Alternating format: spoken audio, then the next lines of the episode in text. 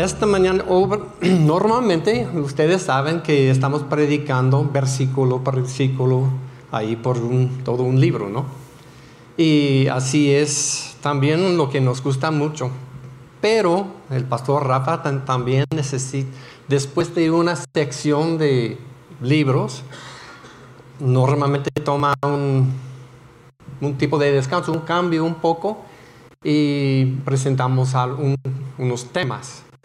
Entonces, vamos, eh, él me, me, pidió que presentara el tema de perdón.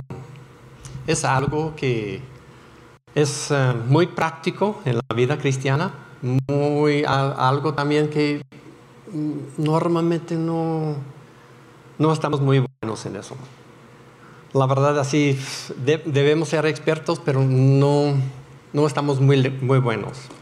Vamos a ver algunos versículos em, para ver cuál es la perspectiva de Dios según el perdón.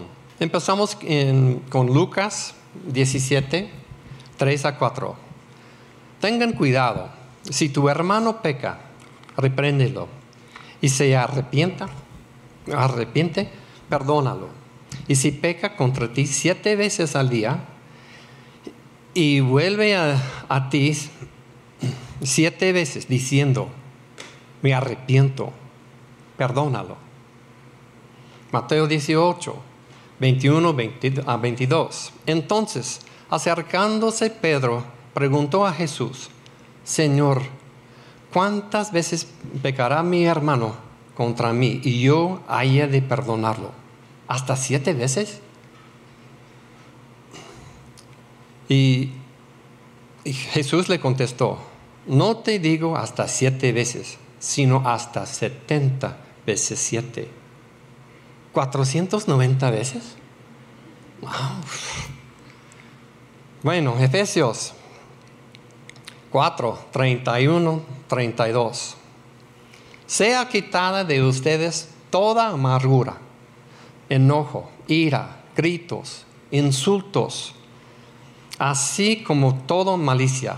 Sean más bien amables unos con otros, misericordiosos, perdonándose unos a otros, así como también Dios nos perdonó en Cristo. Wow.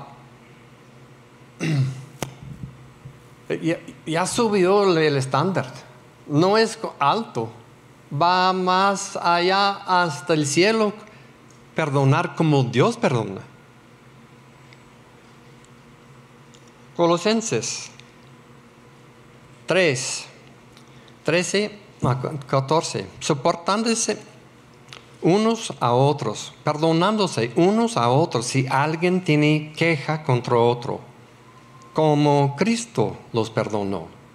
Así también háganlo ustedes. Sobre todas las cosas, estas cosas, vístanse de amor, que es el vínculo de la unidad.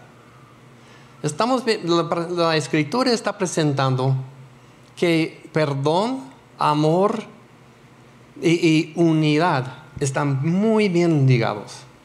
Como es el mismo tema casi, que están interconectados. Amor, perdón, unidad. Eso de unidad es sumamente importante con Dios. Juan 13, 34, 35. Un mandamiento nuevo les doy, que se amen los unos a los otros eso no es nuevo, eso sí es desde el Antiguo Testamento. ¿Verdad? Que se llaman uno a otro, a otros. Y luego dice que como yo les he amado. Wow, eso sí es nuevo. Como Cristo nos amó. Nosotros, está diciendo que nosotros debemos también amar a otros como Cristo. Es un amor divino, no es humano, es divino, es algo más allá. Como yo les he llamado, así también amen los, amen los unos a los otros. En esto conocerán todos que son mis discípulos. Si, tienen amor los unos a los otros. No dice que por nuestras buenas obras nos van a conocer como discípulos. No dice por nuestra vida muy recta. No dice por todo lo que hacemos en esto y otro, que estamos predicando la buena doctrina. Dice por nuestro amor los unos a, los otros. Eso llama la atención a la gente. Porque si la gente sí sabe de pleito, sabe de conflicto, sabe de celos, pero amor, unidad, casi no existe en el mundo. No como Dios dice. Juan 17, el capítulo 17 de Juan es un vistazo de la intimidad de Cristo, el Hijo de Dios, con el Padre. Hace poco, es, un poco tiempo antes de su muerte, y Cristo está derramando todo su corazón hacia el Padre con lo que es importante para él. Lo que él sí está diciendo que eso sí es sumamente importante. Y está rogando por sus discípulos, con la gente y otras cosas. Y, luego llegamos al versículo 20. Dice que, pero no ruego solo por estos, los discípulos que estaban presentes con él, sino también por los que han de creer en mí por la palabra de ellos. O sea, nosotros. Nosotros sabemos de Cristo por la palabra de Dios, lo que ellos han, su palabra, lo que ellos han dicho a nosotros. Entonces Cristo estaba pensando en ustedes aquí. Y también cada uno de nosotros estaba pensando Él en nosotros, rogando por nosotros. ¿Y qué dice? Los que han de creer por la palabra de ellos, 21, para que todos sean uno. Como tú, oh Padre, estás en mí y yo en ti, que también ellos estén en nosotros, para que todos sean uno. Para que el mundo crea que tú me enviaste. Otra vez, nuestro amor, nuestra unidad va a hablar al mundo de Cristo. 22. La gloria que me diste les he dado para que sean uno. Así como nosotros somos uno. Una unidad increíble. Dios el Padre, Dios el Hijo, Dios el Espíritu Santo, unidos. Uno. No hay división, no hay celos, no hay fricción son uno. ¿Se imagina el mundo, el universo, si Dios estuviera peleando con otros y esto y otro? Y no funciona, no sería posible. Y está diciendo que nosotros igual de ellos. Eso es lo que Dios tiene en su corazón. Quiere una unidad en nosotros. Quiere que nosotros experimentemos también una unidad divina. 23 otra vez, yo en ellos y tú en mí, para que sean perfeccionados en unidad, para que el mundo sepa que tú me enviaste y que los has amado tal que me que has amado a mí. Otra vez, uno con Dios, uno con los hermanos. Y el mundo va a saber de Cristo por esa unidad. ¿Y captaste también la última parte que dice que, que los amaste tal como me has amado a mí? Dios, Cristo está diciendo que Dios el Padre te ama a ti tanto que le ama a Cristo. Wow, yo conozco unas personas que sí son muy buenas y yo en sí, capto que Mm, ok, Dios sí le ama tan, pero conozco a otros que mm, son creyentes, pero Dios le ama tanto. Dios me ama a mí tanto como le ama a Cristo. Así declara Cristo. Son palabras de Cristo mismo. Y sí es cierto. Pero sentimos no amado sentimos a veces solo, sentimos rechazado, sentimos el mundo nos trata así y nadie me ama. Y no es cierto. No es cierto. Dios nos ama y sabe lo que está haciendo, sabe lo que está ocurriendo en nuestra vida y nos ama. Nos ama. Lo que vemos en todo eso, que eh, la importancia, el hincapié que Dios pone en la unión, en unidad con los creyentes, amar el uno a otro. Está empatizando eso mucho, es un valor de sumamente importancia para Dios y luego para nosotros también. Pero desafortunadamente muchas veces eh, nosotros estamos tan acostumbrados de pleito, de conflicto, de celos, de quejas, de esto. Pues así es. Y, a veces también dentro del cuerpo de Cristo. No estamos bien con otros. Pues sí, saludamos, hola hermano y este otro, pero pues, que se vaya por su lado de la iglesia porque nosotros vamos a sentarnos a este lado. no tenemos, estamos ofendidos y no estamos buscando perdón, reconciliación. Estamos acostumbrados a eso. Y yo conozco misioneros que están en todo el mundo. Centroamérica, Sudamérica, Europa, África, eh, Asia, y todos, todos, cualquier cultura, cualquier país, cualquier grupo, saben bien de pleito, de, de conflicto, de celos, desconfianza, todos. Pero unidad, verdadera unidad, ni idea. En todo el mundo. Claro que sí hay ejemplos de un equipo de fútbol que sí están muy unidos y sí ganan y hacen bien y todo, pero sabemos que es muy frágil. No dura.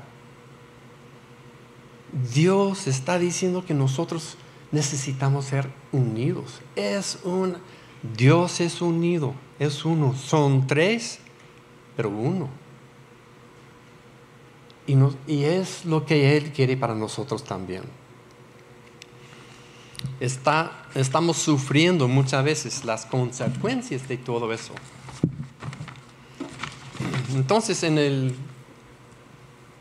gráfico que tenemos aquí,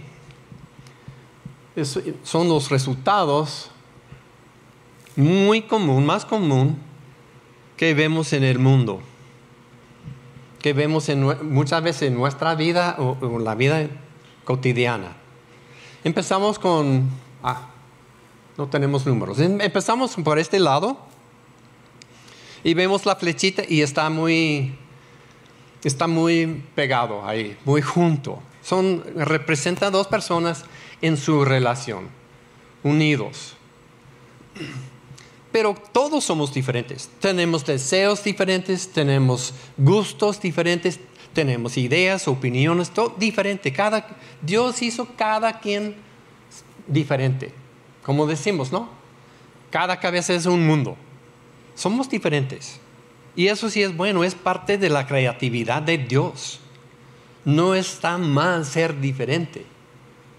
Pero a veces es como manejamos esas diferencias. No estamos, nos sale palabras quizá bruscas o actitudes también muy fuertes. Y hay una explosión, un conflicto y una explosión de emociones. No siempre es a gritos y tirando cosas, pero dentro de uno, como, ah,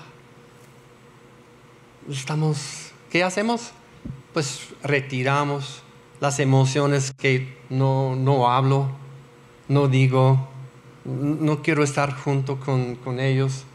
Estamos un poco ofendidos. Y a veces la otra persona también, las emociones están muy calientes. Pero con tiempo, el tiempo no arregla nada.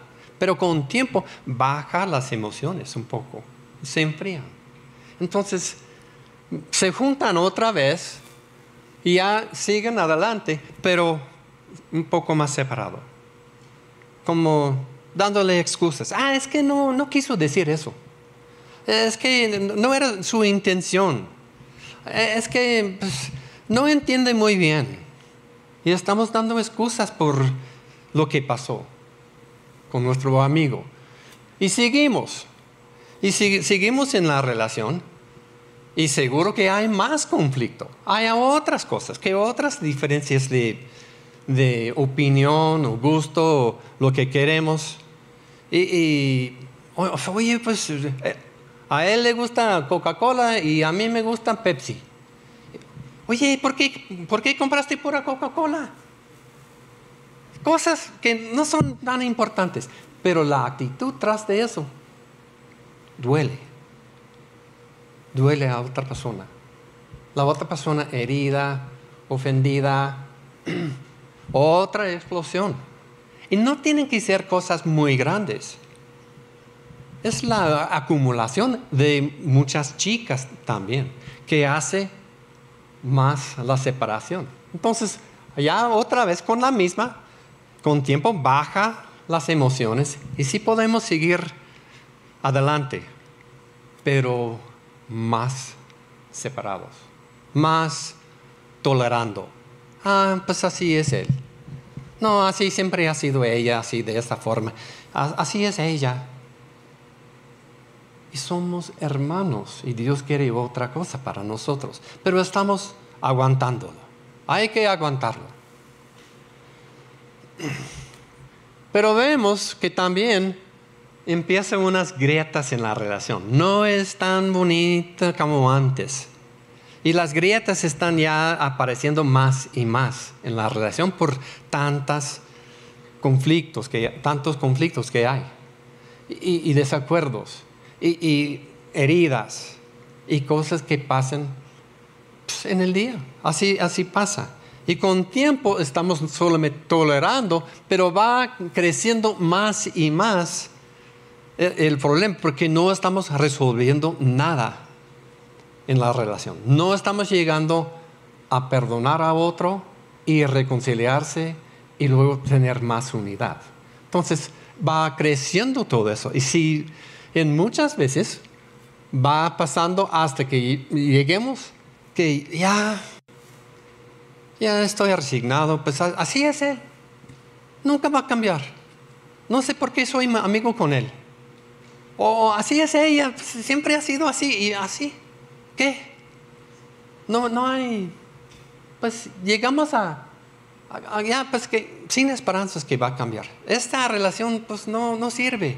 Siempre me está ofendiendo, siempre tiene la misma actitud, siempre hace lo suyo, siempre esto y otro. ¿Qué?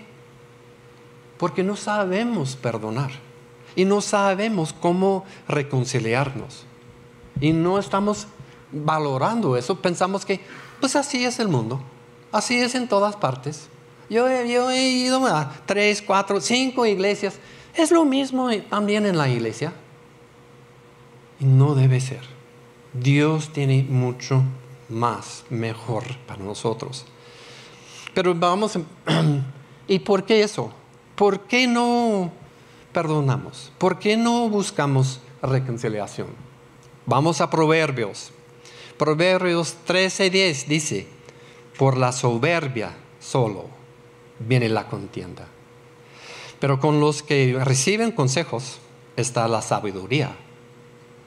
En la boca del necio, 14.3, en la boca del necio em, está la vara de la soberbia, mas los labios de los sabios los guardarán. 15, 18. El hombre irascible provoca riñas, pero el lento para la ira apacigua pleitos. 16, 18 a 20. Antes del quebramento es la soberbia y antes de la caída la altivez de espíritu. 16, 32. Mejor es el lento para la ira que el poderoso y el que domina su espíritu que el que toma la ciudad. 28, 25. El hombre arrogante provoca rencillas. Es nuestro orgullo, nuestro orgullo que impide el perdón, reconciliación. Aquí nosotros, hechos en la imagen de Dios mismo, estamos actuando más bien como Satanás y su orgullo. Algo anda mal. ¿Cómo es que nosotros, hechos en la, en la misma imagen de Dios, estamos reflejando más bien el carácter del enemigo? El enemigo de nuestra alma. Pensando en Cristo, Él que hizo todo el universo, todo que hay, todos los, las estrellas, los planetas, galaxias, todo que gravedad, todo poder. Y Él también mantiene todo eso. Escuchen lo que Él dice de sí mismo.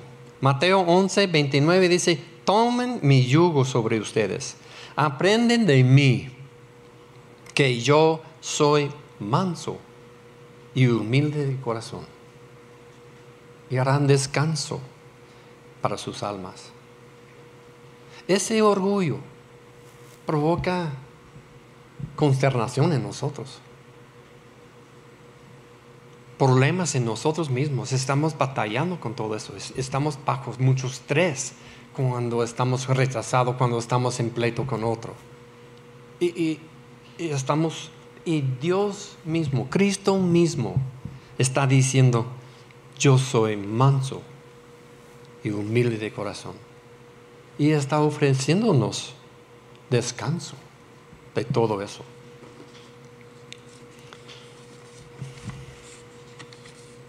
Bueno.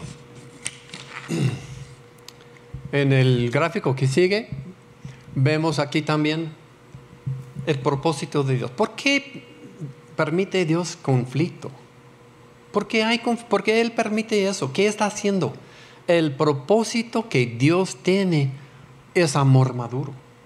Parece que necesitamos algo de conflicto porque es normal y, y común.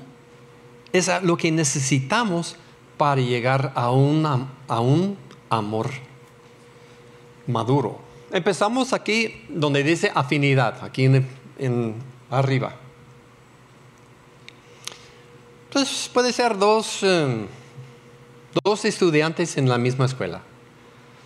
Tienen muchas clases y pues hay una afinidad, pues están pasando de clase a clase, pues ya, ya, ya tienen afinidad. O pues, vemos Dos que están trabajando, también están trabajando, tienen afinidad, algo así. Entonces están pasando más tiempo juntos. O una chica bonita, pues, pues, quiero buscar a ella. O un guapo que una persona está buscando otro también. Entonces pasamos de una afinidad, entonces pasa a más apertura, con más tiempo juntos. Hay una apertura, se están hablando más de cómo es y esto, lo que piensa uno y qué pasa en esto. Entonces, llegamos a un punto donde hay un contrato en esa relación. No es un puede ser un contrato legal, físico, escrito, pero muchas veces nomás es un contrato de lo que entendemos. Somos amigos. Y con eso a responsabilidades. Un amigo se trata a otro así.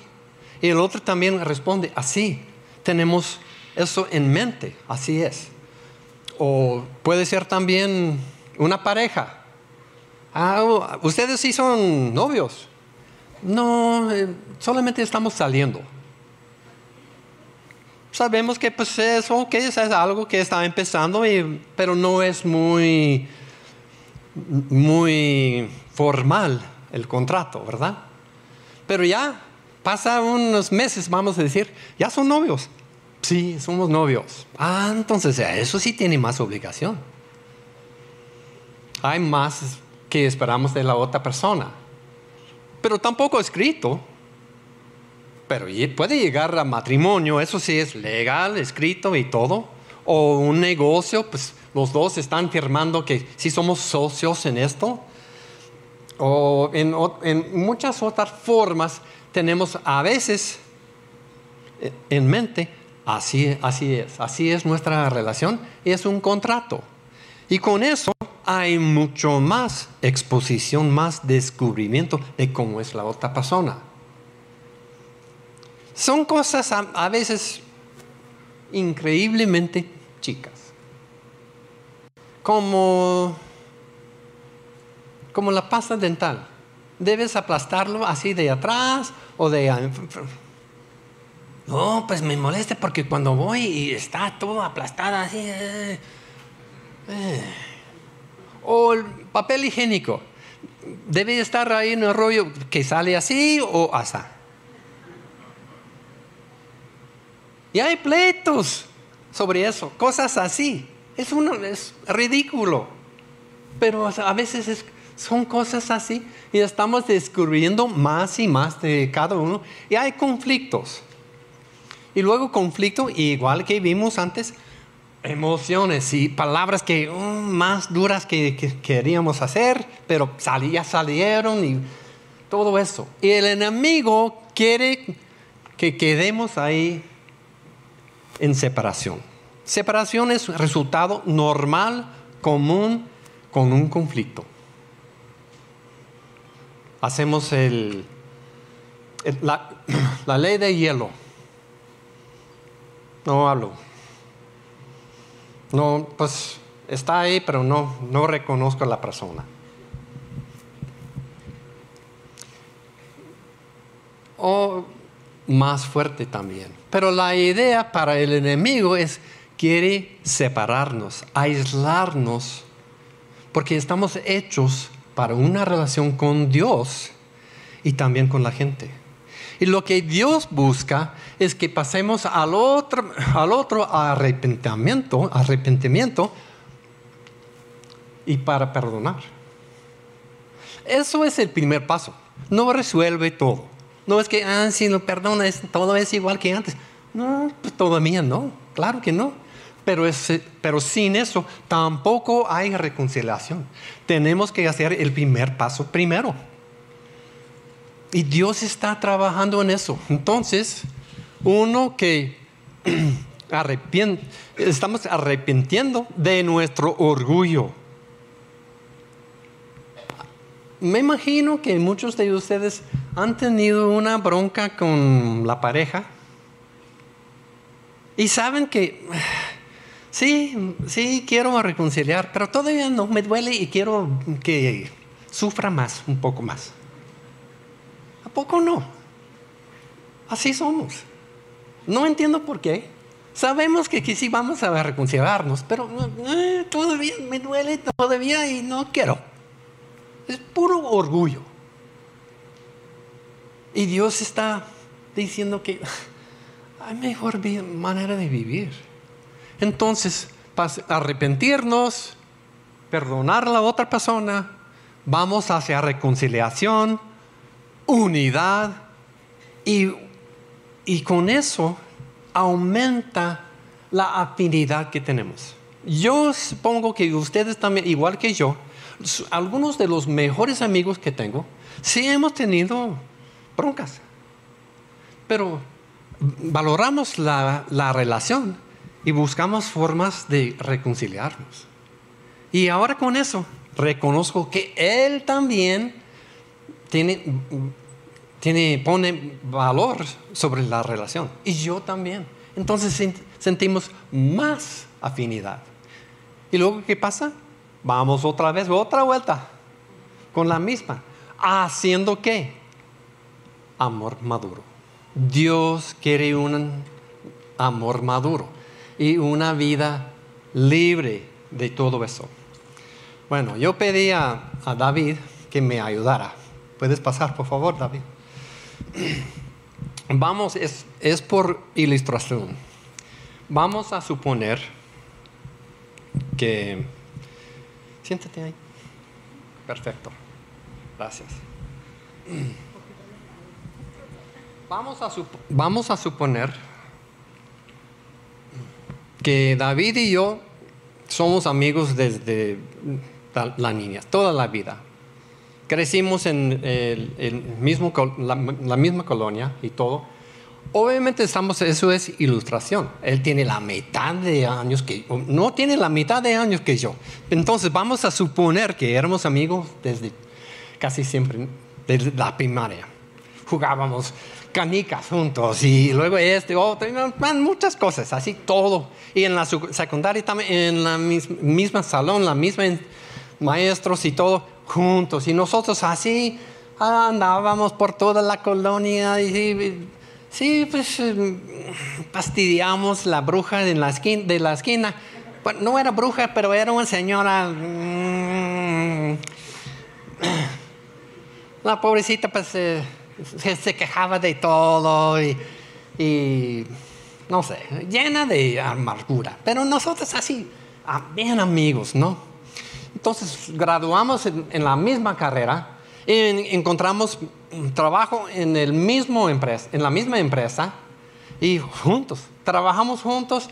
Él se casó con una muchacha bonita, yo también, pero las dos familias bien unidas, bien, pues pasamos muy buenos tiempos. Llega un día donde David tiene apuros económicos, pero no dice nada a nadie. Pero todos reconocemos que algo le está molestando, algo pasa. Y le preguntamos, pues como somos de un sentido, ¿qué te pasa? ¿Qué está pasando? no quiere decirlo. No se hizo mala inversión y pasó algo, pero tiene problemas muy serios. Tan serios que llega a punto de robar dinero de la empresa. Y para cubrirse, lo hace parecer que fui yo que lo hice.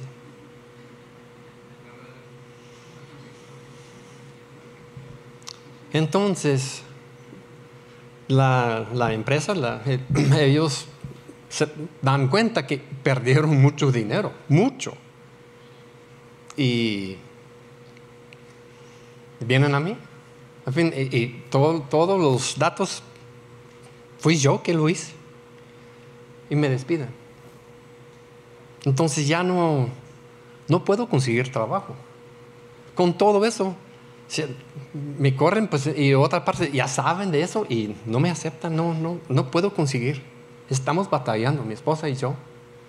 Y, no tengo para calentar la casa, no tengo para comprar buena comida, estamos comiendo chatarra.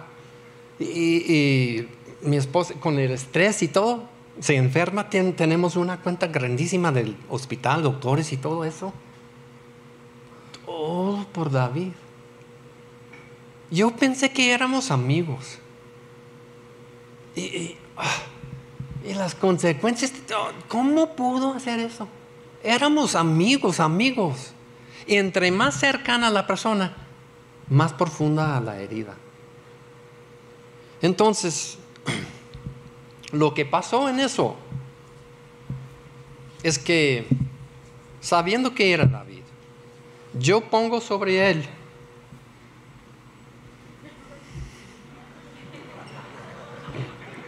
La culpa. Es la culpa. Está larga la,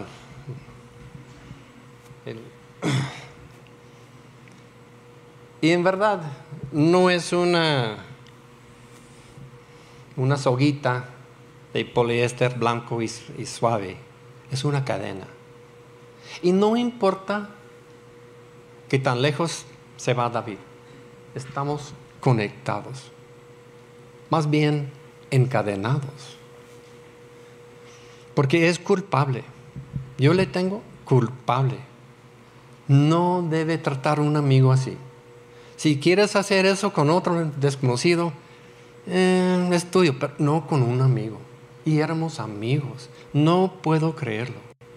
Estoy sufriendo todo lo que me pasa, todo lo que está pasando. Mi esposa, estoy a punto de perder la casa porque no puedo pagar. no puedo conseguir. Las consecuencias están matándome también. Y cada vez que paso él, veo una cosa, ah, recuerdo a David. Hasta la bruja de la, de la esquina, pues me recuerda de David las cosas que...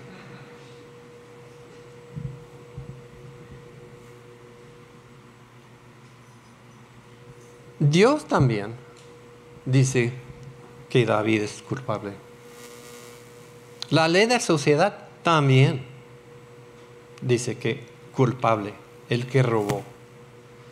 Solamente yo puedo quitar esa culpa, porque yo lo puse. Dios no puede. La sociedad tampoco puede. Pueden hacer su cosa y Dios también puede hacer su cosa, pero solamente yo puedo, porque yo la puse. Y está afectándome. Estoy yo lleno de amargura, lleno de lástima, de, lleno de, de heridas. Me duele. No entiendo por qué me trató así. Yo pensé que éramos amigos. Así no debe ser. Y me está afectando.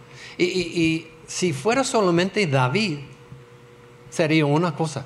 Pero no solamente tengo esta cadena, pero también María, la muchacha en segundo grado de primaria, también me lastimó. Y luego Pedro también me lastimó. Y, Carlos y, Juan. Y, estoy encadenado, atrapado así dentro. Y, y está eh, con todo eso, está formando áreas de mi carne que me afecta toda mi personalidad, toda mi perspectiva del mundo. Ya no, no puedo confiar en nadie. Si David puede hacer eso, cualquier persona, entonces estoy muy sospechoso. Las relaciones, ¿dónde estoy? Separado. Separado de Dios, separado si uno no ama a su hermano, ¿cómo puede decir que ama a Dios? Eso es bíblico. Si dices que amas a Dios y, no, y odias a tu hermano, no, no es cierto. No es cierto. Yo soy el único que puede quitar esa soga. Gracias, amigo. Y Dios quiere que estemos libres de eso. En un sentido, estamos reconociendo que Dios está diciendo que tú eres de otra familia. Pueden decir que así es mi familia. Tenemos pleitos con todo el mundo. Mi tío sí está pues, hasta dentro de la familia. Mi tía no habla con mi mamá. Son hermanas y no se hablan. Eh, eh, ellos hacen esto y esto y otro. Ah, en la misma familia. Y luego con otras familias, peor. Así es. Así somos. Así soy yo. Así es todo el mundo. Bueno, quizás así es nuestra familia. Pero Dios dice que eres parte de una nueva familia, la familia de Dios, y nosotros no somos así. Y está ofreciéndonos algo diferente. Juan, capítulo 8, 32, dice que, y conocerán la verdad, y la verdad los hará libres. Versículo 36 de Juan 8 Dice, así que si el Hijo los hace libres, ustedes serán libres. Dios quiere que estemos libres. Que no somos atados con todos, que no estamos separados, que, que disfrutamos de relación. Y muchas veces estamos jugando con unas cosas que son, ah, eso no es gran cosa, pues es una, una bronquita, no, no es nada. Pero estamos jugando con fuego. Y Dios quiere que estemos libres de todo eso. El versículo clave que tenemos eh, viene de Marcos 11, 25 y 26. Dice así, y cuando estén orando, perdonen si tienen algo contra alguien, para que también tu Padre que está en los cielos les perdone a ustedes sus transgresiones. Pero si ustedes no perdonan, tampoco su Padre que está en los cielos perdonará sus transgresiones. Rápido quiero mencionar que este versículo, estas porciones, no está hablando de nuestra salvación eterna. Está hablando de, de lo que pasa aquí ahora. Sí podemos sufrir las consecuencias, pero nuestra salvación está segura. Cristo pagó por todo hace dos mil años atrás. Entonces todo lo que estamos haciendo ya está pagado. Pero Él quiere que experimentemos vida.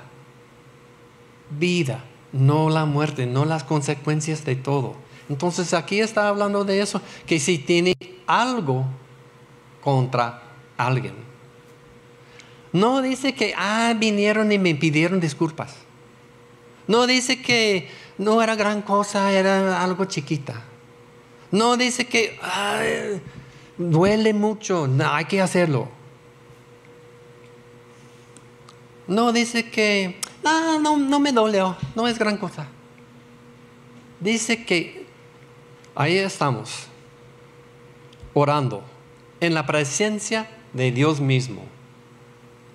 Quizás alabando a Dios o presentando una, una, petición, orando por David o otros, en la presencia de Dios, o buscando guianza, buscando eh, consejo, ¿cómo, ¿cómo, hago esto? ¿Qué hago? Y de, de repente recordamos a David. Tú, David. Alguien. Que, y tienes algo. Es como, como el Espíritu Santo está ahí tocando tu hombro. Estoy en esto, estoy hablando con Dios, el Padre, y de repente...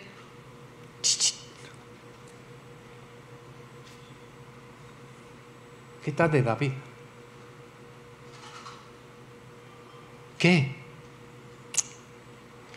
Tú sabes. Tú sabes tienes algo contra David, perdona.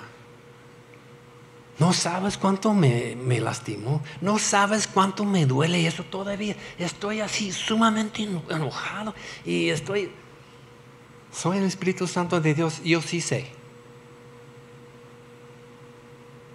Entiendo que las emociones estaban muy calientes, pero ya, ya basta, ya es tiempo. Perdona. Pero era otra cosa. Ah, no era importante, era muy leve. ¿Tienes algo contra alguien? Perdona. No me dolió. Perdona. No es tanto eh, la ofensa o lo que pasó. Es que es el Espíritu Santo hablándonos, diciendo, fulano tienes algo contra Él. Necesitas perdonar.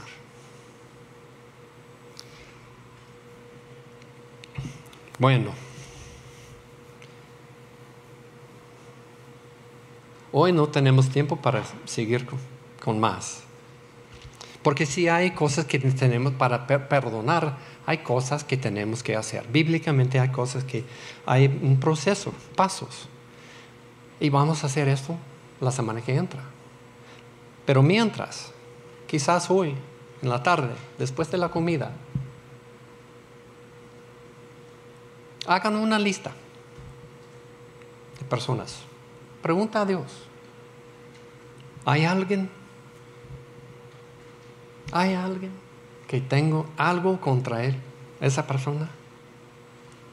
Ponlo en la lista. Vamos a estar orando por ustedes por todos nosotros, toda la semana.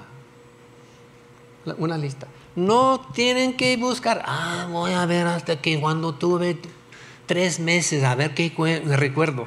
Y de ahí, no. Es algo que Dios mismo está indicando. Normalmente yo digo que es una lista manejable. No es una lista de cientos de personas. Puede existir eso, pero como, Dios está manejando algo que nosotros sí podemos hacer. Algo, alguien donde tú tienes algo en contra de él. No importa si es grande, chico. No importa si hace muchos años. Es algo que Dios está indicando. Tienes algo en contra de él. Esperamos que Dios, y yo creo que hay muchos orando por nosotros en, ese, en esa tarea, vamos a decir. Una lista no tienen que perdonar todavía. Una lista, nada más. no es una, no, lo ponen en Facebook. Es privada. Es la lista privada. Es tuya. Porque tú y Dios van a manejar con, tratar con todo eso. Bueno, gracias. Oremos. Padre, te damos gracias por tu palabra. Gracias por tu amor. Gracias que queremos, que tú quieres que estemos libres, libres de tener relación contigo y también con otros, con la familia, con la familia de Dios. Libres para seguirte, caminar contigo. En el nombre de Cristo, amén.